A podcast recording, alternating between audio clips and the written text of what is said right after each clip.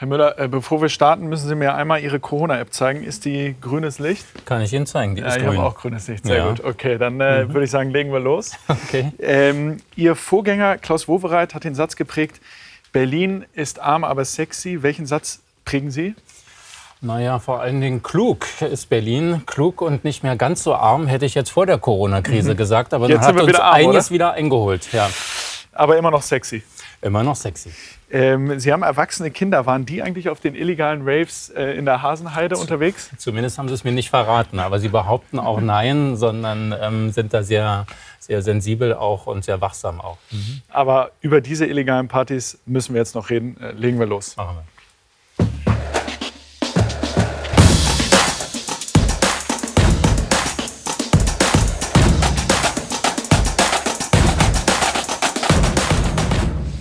Herzlich willkommen zu Klamroths Konter. Herr Müller, ich finde Sie spannend. Äh, Sie sind regierender Bürgermeister Berlins und müssen die größte Stadt Deutschlands durch diese äh, Corona-Pandemie bringen. Und das trotz voller U-Bahnen, Großdemos, Großsiedlungen, ähm, illegaler Partys äh, in den Parks. Ähm, Sie scheinen sich in der Rolle des Krisenmanagers aber ganz wohl zu fühlen. Und ich frage mich, ob Sie sich den Job des regierenden Bürgermeisters von Berlin noch von Franziska Giffey klauen lassen. Und äh, wir werden darüber sprechen, wie Sie versuchen werden, die zweite Corona-Welle zu verhindern. Herzlich willkommen. Okay, danke. Ähm, Herr Müller, Sie haben ja nur in Anführungszeichen die mittlere Reife und sind äh, trotzdem regierender Bürgermeister Berlins geworden. Ähm, hätte heute, Stand heute, jemand äh, noch gute Chancen, regierender Bürgermeister Berlins zu werden, wenn er oder sie kein Abitur hat? Es ist schwer und es war auch in den letzten Jahrzehnten schwer. Es gibt ja nicht allzu viele, die es in die erste Reihe der Politik geschafft haben, ohne Abitur, ohne Studium. Uns fallen immer eigentlich die gleichen Namen ein, neben mir noch Franz Müntefering und Kurt Beck aber das ist übersichtlich und es wird immer schwieriger. Es sind doch immer mehr äh, mit akademischen Ausbildungen in den Parlamenten und die über eine Referentenstelle dann auch selbst ins Parlament streben. Das scheint inzwischen der normale Weg zu sein. Ist das ein Problem von politischen Parteien, dass sie es nicht schaffen, genug Leute anzuziehen und auch nach oben zu bringen, die nicht den klassischen Bildungsweg äh, gewählt haben? Ja, es ist sicherlich ein Problem, das für viele ist nicht attraktiv ist. Äh, zum einen, was schlichtweg auch Bezahlung oder ähm, andere Weiterentwicklungsmöglichkeiten anbelangt. Man ist ja doch sehr klar in einer Schiene dann drin. Und ähm, ja, zum anderen sicherlich auch öffentliche Begleitung, öffentlicher Druck, der auch entsteht. Man muss sich rechtfertigen, man steht selbst in der Öffentlichkeit und ähm, kann nicht sagen, wir haben in einem großen Unternehmen dieses und jenes beschlossen, sondern man selbst steht mit seiner Entscheidung. Und viele scheuen auch diese Auseinandersetzung und die ist ja auch wirklich rustikal geworden. Was sich da in den sozialen Netzwerken abspielt, das muss nicht jeder haben. Ähm, ihr Vater war Drucker und auch aktiv bei der SPD, hat sie, glaube ich, auch immer früh schon mitgenommen auf äh, Veranstaltungen. Hatten Sie das Gefühl, mal rebellieren zu müssen und äh, vielleicht der FDP zum Beispiel beizutreten? Nee, so schlimm war es nie. Aber ähm, wir haben uns natürlich auch gestritten und ähm, wir hatten harte Auseinandersetzungen. Ähm, mein Vater war auch, äh, hat auch mehrere Phasen der Parteiarbeit durchgemacht und auch seine Meinungen spiegelten auch so dieses politische Berlin jeweils wieder. So das, was aktuell war, das hat zu Hause eine große Rolle gespielt und führte natürlich auch mit mir zur Auseinandersetzung. Äh, das ganze Thema Atomkraft, die Einführung, die Auseinandersetzung um, rund um RAF diese Zeit. Wir hatten Peter Lorenz, die Entführung in Berlin. Was passiert da? Was wollen jüngere Leute? Die Hausbesetzerszene dann ja in Berlin. Da sagen wir heute, die haben ganze Stadtteile gerettet. Damals ein, ein Riesenthema, auch bei mir zu Hause. Mein Vater hat das natürlich auch verurteilt. Ich habe gesagt, du musst sehen, da passiert doch auch was, was vielleicht gut für die Stadt ist. Also man konnte in einer Partei sein und sich trotzdem heftig streiten. Haben Sie die gleichen Konflikte, die Sie mit Ihrem Vater ausgetragen haben, jetzt auch mit Ihren Kindern? Ja, es ist schon ähnlich. Nun, meine Kinder. Was kritisieren die denn? Na, meine Kinder, erstmal ist schon der Unterschied, die wollen nicht eine politische Laufbahn anstreben. Aber sie sehen natürlich schon viele Dinge anders. Äh, die, die machen jetzt äh, ihr Studium gerade und sehen in der, gerade in der Wissenschaft, in der Medizin manches auch kritisch, auch jetzt bei der Corona-Bewältigung und wünschen sich da vielleicht auch klarere Entscheidungen. Das haben wir natürlich auch. Und ein großes Thema ist das Umwelt- und Klimathema natürlich, wo nun meine Kinder auch mehr erwarten von der Politik. Schnellere Entscheidungen, klarere Entscheidungen. Erwarten die da mehr von der Politik oder einfach mehr von der SPD und Ihrem Vater?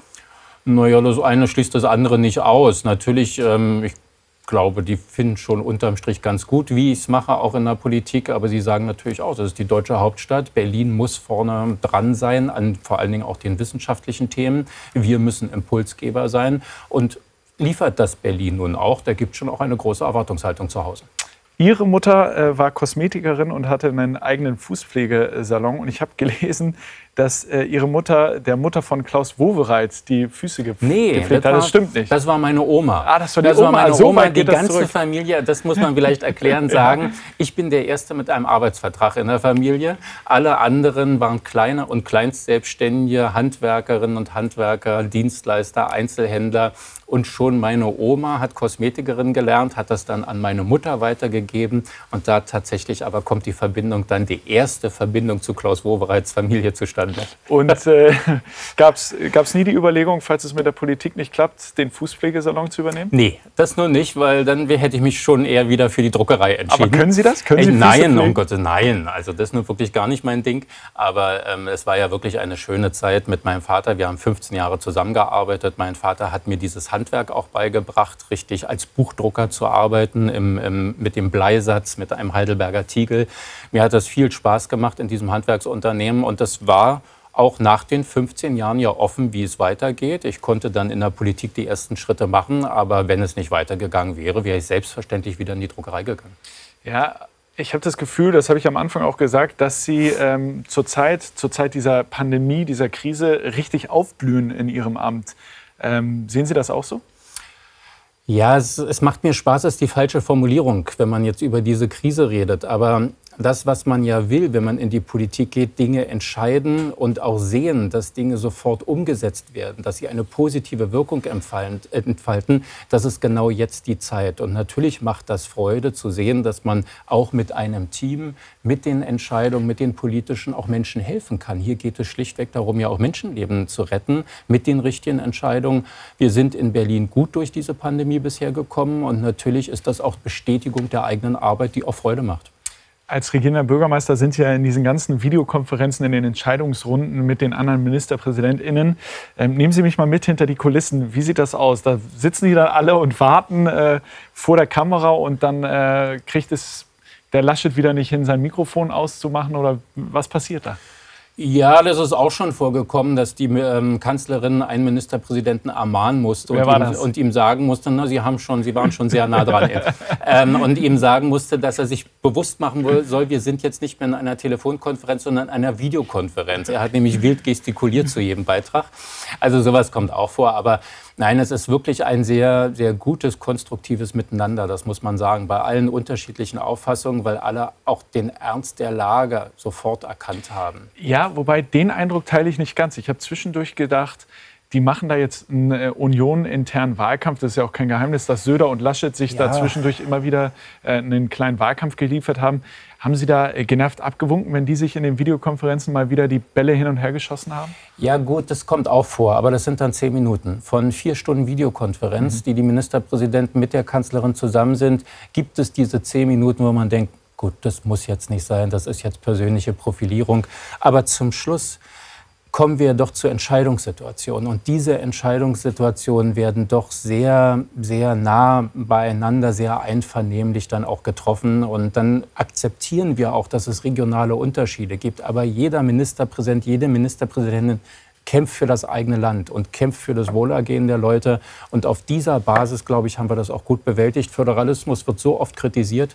Und wir haben gezeigt, man kann vieles gut verabreden. Ja, jetzt muss der Föderalismus sich wieder beweisen, denn es gibt im Kreis Gütersloh ähm, in NRW äh, wieder einen Lockdown, äh, weil die Großschlachterei äh, Tönnies massenhaft äh, Mitarbeiterinnen äh, sich da infiziert haben. Ähm, wer hat da versagt? Na, ich glaube, das ist ein buntes Bild. Da hat es ja offensichtlich Erkenntnisse in der Landesregierung gegeben, schon seit längerer Zeit. Ähm, dann ist es natürlich auch Aufgabe des Unternehmers, für den Gesundheitsschutz seiner Mitarbeiterinnen und Mitarbeiter zu sorgen. Und äh, wahrscheinlich hat man auch nicht rechtzeitig genug von den örtlichen Gesundheitsdiensten auf diese spezielle Community reagiert, die ja vielleicht schon alleine wo man vielleicht Sprachprobleme überwinden muss, wo man speziell darauf reagieren muss.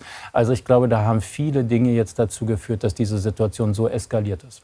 Ja, ich frage mich immer, jetzt wird auch medial ganz viel äh, Tönnies zugeschoben und seinem Unternehmen. Das ist ja auch klar, der hat äh, offensichtlich da grobe fahrlässige Fehler gemacht. Ähm, trotzdem weiß ja die Politik schon seit Jahrzehnten, wie die Arbeitsbedingungen in solchen Betrieben, vor allen Dingen in, dieser, äh, in der Branche sind.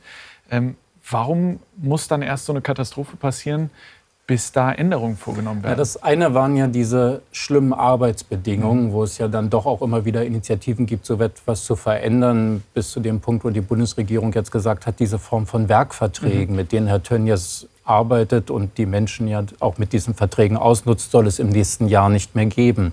Das andere ist, dass wir jetzt in sehr kurzer Zeit lernen mussten, wie sich in so einem Umfeld auch dieses Virus Problem entwickelt. Und das war nun nicht über Jahre bekannt, dass offensichtlich eben auch in diesen klimatischen Verhältnissen mit diesen Begegnungsmöglichkeiten es dann so eine Infektionsexplosion geben kann. Nun reagiert man darauf, das kann man kritisieren, dass es zu spät war oder vielleicht nicht Hand in Hand genug gearbeitet wurde, aber darauf konnte man sich nicht über Jahre vorbereiten. Äh Lars Klingbeil äh, hat Laschet kritisiert und gesagt, der habe zu zaghaft, zu langsam reagiert. Und äh, er sagt, der sei nicht kanzlertauglich. Finden Sie das auch? Es ist zumindest so, dass er offensichtlich jetzt viel Rücksicht genommen hat auf diesen großen Arbeitgeber. Ähm, bei der Kanzlertauglichkeit entscheiden viele Faktoren und viele Fragen und nicht nur dieses eine Thema. Aber ich glaube schon, dass das bundesweit sehr kritisch gesehen wird, dass da nicht sehr schnell und sehr entschlossen auch eingeschritten wurde.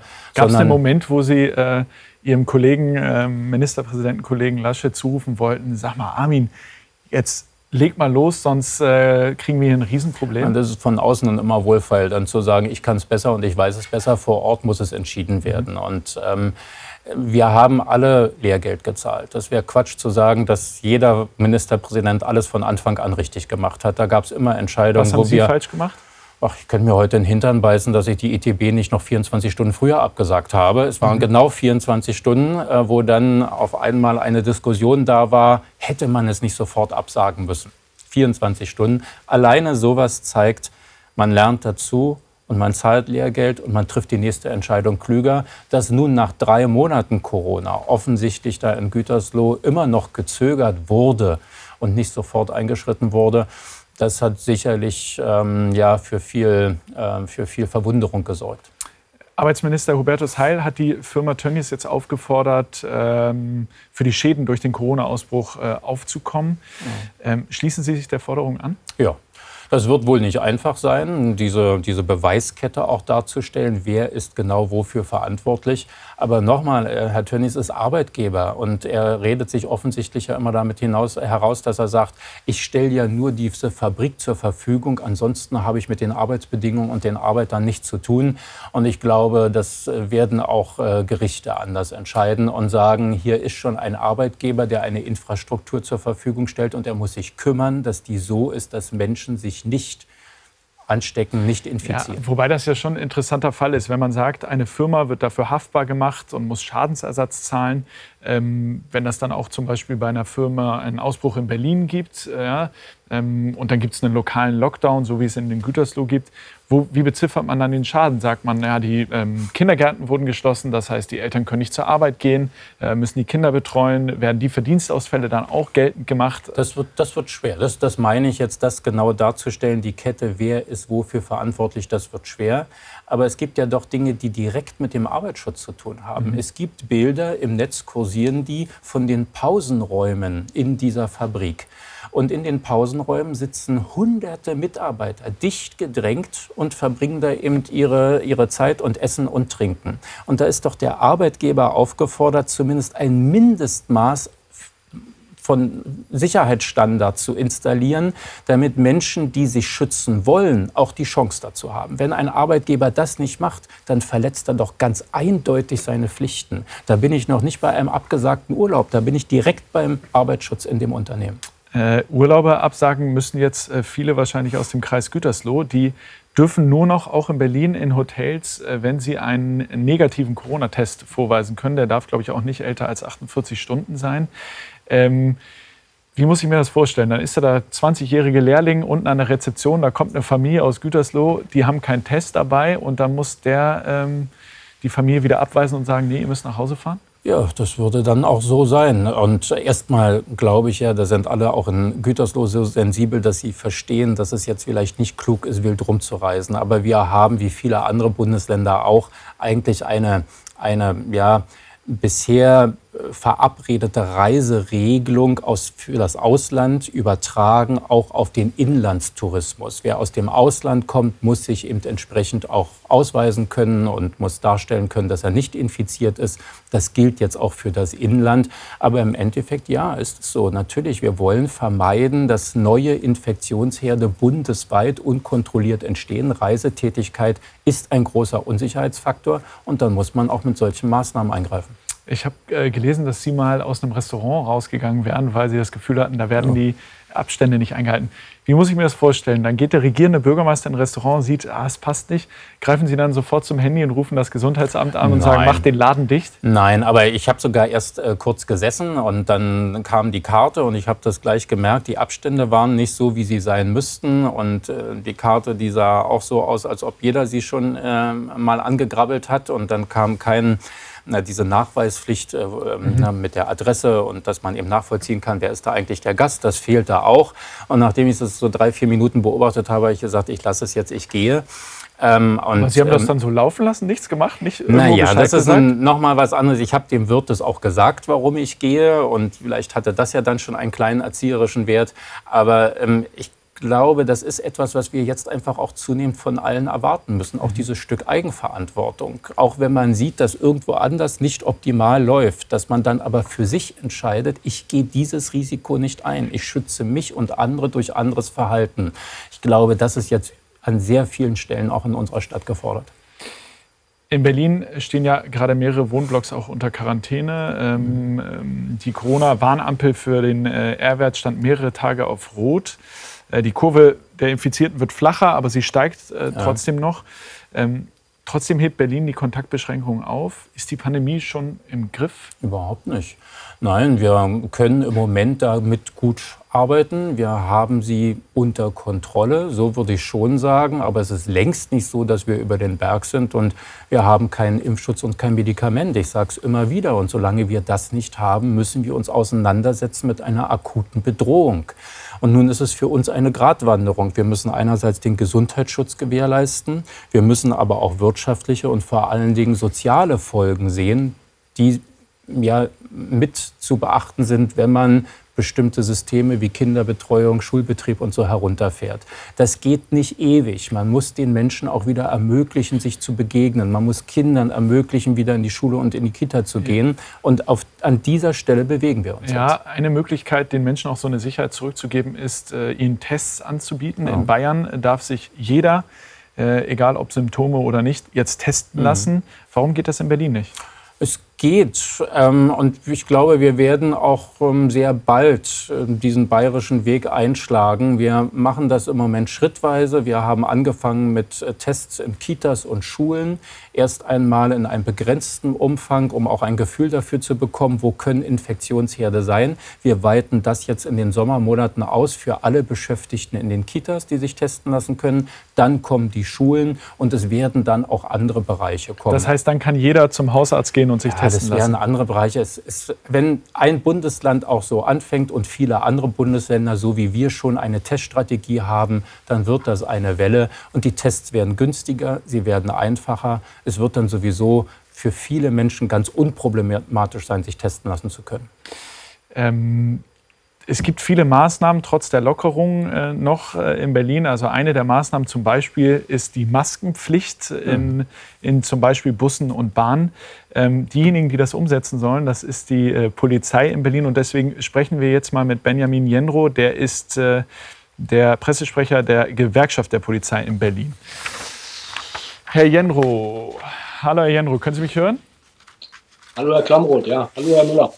Ähm, Hallo. Herr Jenro, Berlin hat ähm, Lockerung beschlossen, aber ähm, auch ein krasses Bußgeld, nämlich 500 Euro, wenn Menschen ihre Maske nicht tragen. Und, und umsetzen äh, müssen das Ganze die Polizei. Machen Sie das? Ich glaube, das werden die nächsten Tage und Wochen zeigen. Ne? Erstmal ist gut, dass der Senat hier das überhaupt in den Bußgeldkatalog aufgenommen hat, ja, weil wir haben schon mitbekommen in den letzten Wochen, dass es zwar eine Maskenpflicht gab, dass aber mehr und mehr Leute keine Maske angelegt haben, weil sie einfach auch nichts zu befürchten hatten. Und man muss auch ganz klar sagen, die 500 Euro gibt es ja nicht, wenn sie das erste Mal erwischt werden, wenn sie Maske nicht aufhaben. Ne? Äh, nichtsdestotrotz haben wir auch dem Regierenden das vorher gesagt, es ist natürlich utopisch in einer fast 4 Millionen Stadt bei einem doch ganz gut ausgebauten ÖPNV jede U-Bahn zu durchforsten oder jeden Bus. Da sehen wir in erster Linie auch die BVG bzw. die Bahn in der Pflicht. Ja, die BVG und die Bahn haben schon gesagt, dass sie das äh, nicht kontrollieren werden. Herr Müller, ähm, 500 Euro sollen bei, ich zitiere, dauerhafter Renitenz verhängt werden.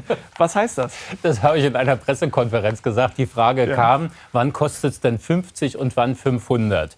Und äh, natürlich ist das eine Eskalationsstufe, die man da ja auch mitformuliert. Ähm, äh, die 50 werden wohl der Normalfall sein. Aber wenn wir nur merken, dass einer gar nicht reagiert auf das Eingreifen der Polizei, dann muss man vielleicht auch eskalieren und deutlich härtere Strafen aussprechen. Ich bin mal gespannt, wann der erste Fall kommen wird. Herr Jenro, ähm, wir erinnern uns an das Foto von Christian Lindner vor dem Promi-Restaurant Borchertz, wo er äh, den Russ äh, weißrussischen Honorarkonsul äh, ohne Maske umarmt hatte. Das war ein Problem. Das andere Problem war, dass in dem Restaurant viel zu viele Menschen mit viel zu wenig Abstand waren und die Polizei auch eingreifen musste. Ähm, die Polizei hat keine Personalien aufgenommen, hat auch keine Beweisfotos gemacht, so hört man zumindest. Haben die Promis ähm, einen Sonderstatus? Na, ich hoffe nicht. Also zumindest für unsere Kolleginnen und Kollegen nicht. Aber man muss mal vielleicht auch weg von dem Einfall gehen. Äh, es gab ja auch Demonstrationen, wo es ähm, schon immer noch die 1,50 Meter Mindestabstand galten. Und auch da waren Berliner Politiker teilweise auch aus dem Senatskabinett von Herrn Müller dabei, die da schöne Selfies gemacht haben, wo die Menschen ganz eng standen. Also das hat dann auch einen Vorbildcharakter, muss man auch ganz klar sagen. Ich kann jetzt nichts speziell über den Einsatz sagen, der dort war. Die Kolleginnen und Kollegen haben aufgeschrieben. Aber klar ist auch, äh, eventuelle Bußgelder wegen Ordnungswidrigkeiten, die sammelt dann auch nicht die Polizei ein. Ne? Das wird dann an die Bezirke weitergegeben und entscheiden, ob sie es nachverfolgen. Jetzt am Wochenende gab es auch klare Meldungen, dass das eben rudimentär passiert. Ja? Und wenn du jedes fünfte Bußgeld oder nur jede fünfte Ordnungswidrigkeit auch dann mit einem Bußgeldbescheid endet, ja, dann muss man schon auch fragen, ob dann unsere Kolleginnen und Kollegen bei Polizei und auch bei den Ordnungsämtern dann nicht völlig umsonst arbeiten. Da wird uns auch recht geben, äh, bei den Demonstrationen, gerade am Anfang der Eindämmungsverordnung, wo es noch relativ starke äh, Einschränkungen gab, ist äh, den Kolleginnen der Polizei jetzt nicht unbedingt immer Freude entgegen. Ne? Und ist dann auch mit unseren Kollegen ausgesetzt sind. Da fordern wir Transparenz. Ich glaube, dass die äh, Mitte Mai war das, glaube ich, der Fall, den Sie da gerade angesprochen haben, war vielleicht die Transparenz noch zu groß gegeben. Zumindest ist es anscheinend so eine Bundespolitiker wie Herr Verstehe. Ähm, Herr Müller, die Behörde, um doch noch mal bei dem prominenten Restaurant Borchert zu bleiben, hat ein kräftiges Bußgeld damals äh, angekündigt. Ähm, gekommen ist da nichts. Den Mund zu vollgenommen? Ja, ich ärgere mich darüber auch, um es ganz klar zu sagen. Und es sind nicht die Kollegen von der Polizei, die da nicht richtig reagiert haben. Es gibt genug Fotos, es gibt genug Material, um darstellen zu können, dass da nicht ordentlich mit umgegangen wurde und die Situation ausgenutzt wurde durch viele Leute. Und das hätte über das Bezirksamt eine Anzeige geben müssen und das ist nicht erfolgt. Ich kann das im Detail nicht sagen, warum nicht, aber ich ärgere mich darüber, weil ich glaube, dass so etwas wichtig ist. Es darf gar nicht dieses Signal gesetzt werden, die einen dürfen und die anderen nicht. Wir haben Regeln, an die haben sich alle zu halten. Und jeder von uns kann auch, ist auch menschlich mal einen Fehler machen, aber dass offensichtlich über Stunden Regeln nicht beachtet werden, muss geahndet werden.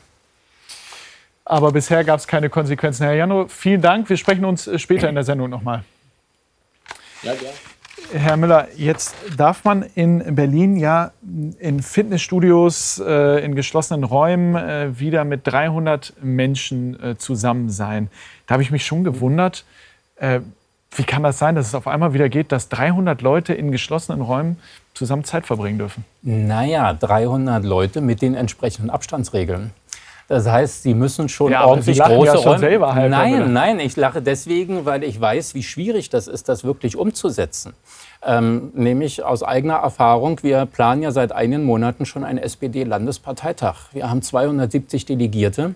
Und wir haben über Wochen keinen ausreichend großen Raum gefunden, um diese ganzen Hygiene- und Abstandsregeln umsetzen zu können. Das heißt, vor allen Dingen unter freiem Himmel oder in großen Hallen ist tatsächlich wieder mehr möglich, als es noch vor wenigen okay, Wochen der Fall war. Aber, aber, es heißt nicht, dass jeder alles machen kann, weil eben andere Regeln auch zu beachten sind. Ja gut, Herr Müller, bei einem SPD-Parteitag, da gibt es ja nie irgendwas zu feiern. Deswegen wird das... wenn Sie wüssten, wenn Sie wüssten, was wir alles feiern. Ich wüsste zumindest nicht, was man da feiern sollte. Aber ähm, Da gibt es natürlich nicht die großen Probleme. Aber wenn jetzt ein Abiball zum Beispiel, äh, eine Abitursfeier äh, stattfindet, ja, ähm, das, äh, da Entweder der Raum ist gro groß genug und es können andere Regeln, wie dann eben äh, Masken oder Hygieneregeln oder so etwas eingehalten werden, oder es geht nicht. Ja, das ist die Konsequenz. Kontrolliert irgendjemand, ob, bei, äh, ob dann so Abstände eingehalten werden? Na, erstmal muss es schon der Veranstalter oder der Vermieter der Räume ja kontrollieren. Der muss ja schon erstmal nachweisen, dass, das, dass er die entsprechenden Voraussetzungen geschaffen hat. Diejenigen, die etwas veranstalten, müssen ein Hygienekonzept unterlegen und müssen sagen, sie haben sich um Sachen gekümmert, Zugänge, Erfassung Begrüßung der Gäste und, und, und. Da greifen schon viele Dinge ineinander. Und wer damit ordentlich umgeht, der hat einiges zu beachten, aber der gewährleistet dann auch wirklich einen hohen Standard an, Gesicherheit, an Gesundheitsschutz. Ja, ich habe mich das gefragt, weil 300 Leute in einem Raum, da werden, wird dann Sicherheitskonzept vorgelegt. Äh, aber nehmen wir noch mal das Beispiel des Abiballs. Da äh, fließt Alkohol, da wird äh, Musik gespielt, da werden die Leute auch tanzen. Warum ist das erlaubt? Aber ähm, Berliner Clubs und Diskotheken dürfen nicht aufmachen. Es ist ja so nicht erlaubt. Man muss es naja. immer wieder sagen. Nein, es ist, es ist erlaubt aber mit möglich. Regeln. Aber sowas würde ja nicht funktionieren in einem Club. In einem Club, wo getanzt wird, wo getrunken wird, wo man wirklich zusammen feiert, funktioniert so etwas nicht. Und ich glaube, auch ein Abiball ist nur sehr schwer umsetzbar. Was geht, ist ein Kongress ist ein Seminar, ist ein Parteitag. Das geht, weil sie da eine ganz, einen ganz anderen Veranstaltungscharakter haben. Aber wirklich einfach zusammenstehen und feiern, das geht noch nicht. Und man muss es immer wieder sagen. Wir sind, wir haben eben darüber gesprochen, mittendrin noch in einer Pandemie. Wir haben immer noch Gesundheit zu schützen. Und da geht vieles noch nicht. Ja, ich habe vorhin äh, mit äh, Pamela Schobes gesprochen, die äh, betreibt selber einen Club mhm. in Berlin, äh, ist Vorsitzende der Clubkommission, das ist ein Netzwerk Berliner Clubs. Ähm, und die sieht ziemlich schlimme Zeiten für äh, die Clubs voraus. Also grundsätzlich muss man sagen, allen Berliner Clubs und allen Clubs in Deutschland überhaupt geht es tatsächlich total schlecht. Wir können nicht aufmachen, wir haben keine Möglichkeit, Geld zu verdienen, wir sitzen aber auf unseren Kosten und niemand weiß, wie lange das noch dauert. Also es ist eine ziemliche Katastrophe. Und wenn uns nicht geholfen wird, dann äh, gibt es keine Clubkultur mehr. Herr Müller, was passiert, wenn äh, die Clubkultur oder die Hälfte der Clubs in Berlin wegsterben? Was, was fehlt dann? Da geht ein ganz großes Stück unserer Berliner DNA verloren und, und äh, ein Punkt, der einfach zu Berlin auch gehört und, und der diese Berliner Freiheit und dieses Berliner Lebensgefühl auch ausmacht. Und was wir tun können, tun wir, um das zu verhindern. Und das ist tatsächlich, hört sich immer so simpel an, aber das ist in erster Linie auch finanzielle Unterstützung. Diese Clubs brauchen Einnahmen. Und äh, von der Landesebene hat es schon Unterstützung für die Clubs gegeben. Wir haben jetzt noch mal ein großes Millionenprogramm aufgelegt, wo noch mal Gelder fließen werden. Die Bundesebene hat 150 Millionen zugesagt für die, Berlin, äh, für die Musikwirtschaft insgesamt. Und das hilft erstmal über diese schwere Zeit. Aber es ist ein ganz schlimmer Einschnitt für die Clubs. Da gibt es nichts drum herum zu reden. Ja, trotzdem könnte man ja zum Beispiel über Folgendes auch nachdenken. Wir wünschen uns sehr, dass wir Open-Air-Veranstaltungen machen dürfen draußen im Freien und wir wünschen uns vor allem dazu dann eben auch, dass die Genehmigungsverfahren vereinfacht werden. Wir wissen alle, dass der Verwaltungsaufwand oft sehr hoch ist ähm, und das alles möglicherweise ziemlich lange dauert. Der Sommer ist aber ziemlich kurz und deswegen wäre eine Vereinfachung der Regularien da wirklich wünschenswert. Wird das kommen?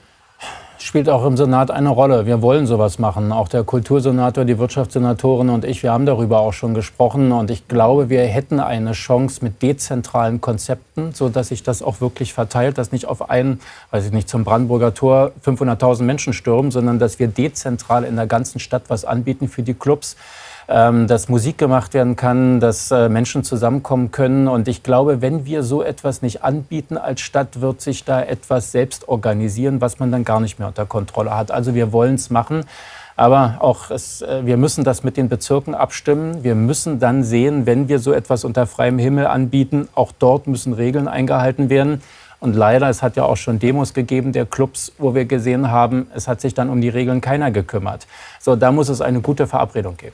Ja, nicht nur bei der Demo hat sich um die Regeln keiner gekümmert, sondern es gibt auch äh, Partys, zum Beispiel in der Neuköllner Hasenheide, ja, ja. wo die Menschen äh, feiern ähm, äh, ohne Abstand. Ähm, warum wird da nicht durchgegriffen und das verhindert? Naja, ich kann es an, an diesem Ort kann man durchgreifen und dann äh, gibt es einen Ort vielleicht äh, 500 Meter weiter, wo sich wieder eine Szene trifft. So, wir sehen ja, dass auch die Polizei da durchaus vor Ort ist. Aber ich glaube, wichtig ist, dass wir etwas anderes anbieten. Wenn wir solche Bilder nicht wollen, müssen wir etwas anbieten, wo die Leute sich versammeln können und wo wir mit den Clubs oder mit den Veranstaltern ein Konzept entwickeln, wo Regeln auch mhm. umsetzbar sind und nicht eben irgendwas Illegales passiert. Ja, äh, durchgreifen hätte da die Polizei äh, sollen zumindest. Deswegen schalten wir noch mal ähm, Herrn Jenro dazu und fragen ihn. Ähm, Herr Jendro, wenn er mich gleich hört. Äh, Herr Jendro, warum, haben Sie, äh, warum hat die Polizei zum Beispiel in der Neuköllner Hasenheide seit Wochen nicht durchgegriffen, wenn da immer wieder illegale Partys stattfinden? Naja, zunächst mal ist auch das wieder ein Einzelfall. Ne? Müsste man sich im Einsatzgeschehen genau im Nachgang angucken. Ich weiß jetzt nicht, wie viel Personal genau da war von der Berliner Polizei. Auch das ist immer wichtig. Ich glaube, alle haben auch die Bilder in Stuttgart gesehen, ja, von letzten Wochenende, wie sowas dann eben auch enden kann. Und da muss man auch im Rahmen der Gefahrenabwehr schauen. Muss aber auch sagen, wir hatten ja in den letzten Wochen immer wieder in, in Parks, nicht nur in der Hasenheide, sondern auch in anderen Parks, immer mal wieder so eine Veranstaltung, wo viele Jugendliche äh, und Heranwachsende halt zusammenkamen, auch Alkohol konsumiert haben, auch Drogen vielleicht konsumiert haben, wo dann auch Steine und Flaschen auf die Einsatzkräfte geflogen sind. Ja, und man kann dann immer nur schlecht aussehen als Polizei, entweder sie greifen durch und das endet halt so, oder sie schauen sich an, dass irgendwie alles halbwegs in Bahn läuft. Und dann brauchen sie, wie bei einer Demonstration auch, sie brauchen natürlich auch einen Ansprechpartner. Das ist gar nicht so einfach, bei 500 Menschen dort jemanden zu finden, mit dem sie sprechen können. Bei einer Demonstration ist es auch so. Die kann nicht einfach geräumt werden, wenn man nicht mal mit jemandem spricht. Und ähnlich ist es dann auch eben in den Parks, wo sich viele dann vielleicht auch verpflichten. Herr Müller, haben Sie Angst, dass wir in Berlin auch äh, solche Bilder wie in Stuttgart sehen werden? Angst habe ich davor nicht, aber natürlich, ähm, wenn man das sieht, lässt es einen auch nicht kalt. Und wir sehen ja, dass es immer mehr Übergriffe auch gibt auf Polizeibeamte, auf Feuerwehrleute, auf Sanitäter gibt es Übergriffe. Und dass eine Situation so schnell eskalieren kann, offensichtlich ohne einen fassbaren Grund, das äh, macht uns natürlich alle nachdenklich und auch die Ministerpräsidenten reden darüber. Aber es ist offensichtlich eine Szene, die sich noch gegenseitig darin bestärkt, dass sie Polizeibeamte angreift und im, im Netz sich dann auch noch gegenseitig beklatscht. Also das ist, denke ich, kein Berliner Problem und auch kein Stuttgarter Problem, sondern da gibt es eine, eine gewaltbereite Jugendszene, auch mit der wir uns auseinandersetzen müssen. Also äh, die Gewerkschaft und der Senat haben sich ja auch zusammengesetzt und haben jetzt darüber gesprochen, dass es eventuell Bodycams äh, geben soll, nicht nur bei der Polizei, auch bei der Feuerwehr und so weiter. Ähm, Herr Müller, wenn es jetzt die Bodycams geben wird, ähm, wer darf die an- und ausschalten? Doch nicht die Polizisten, oder?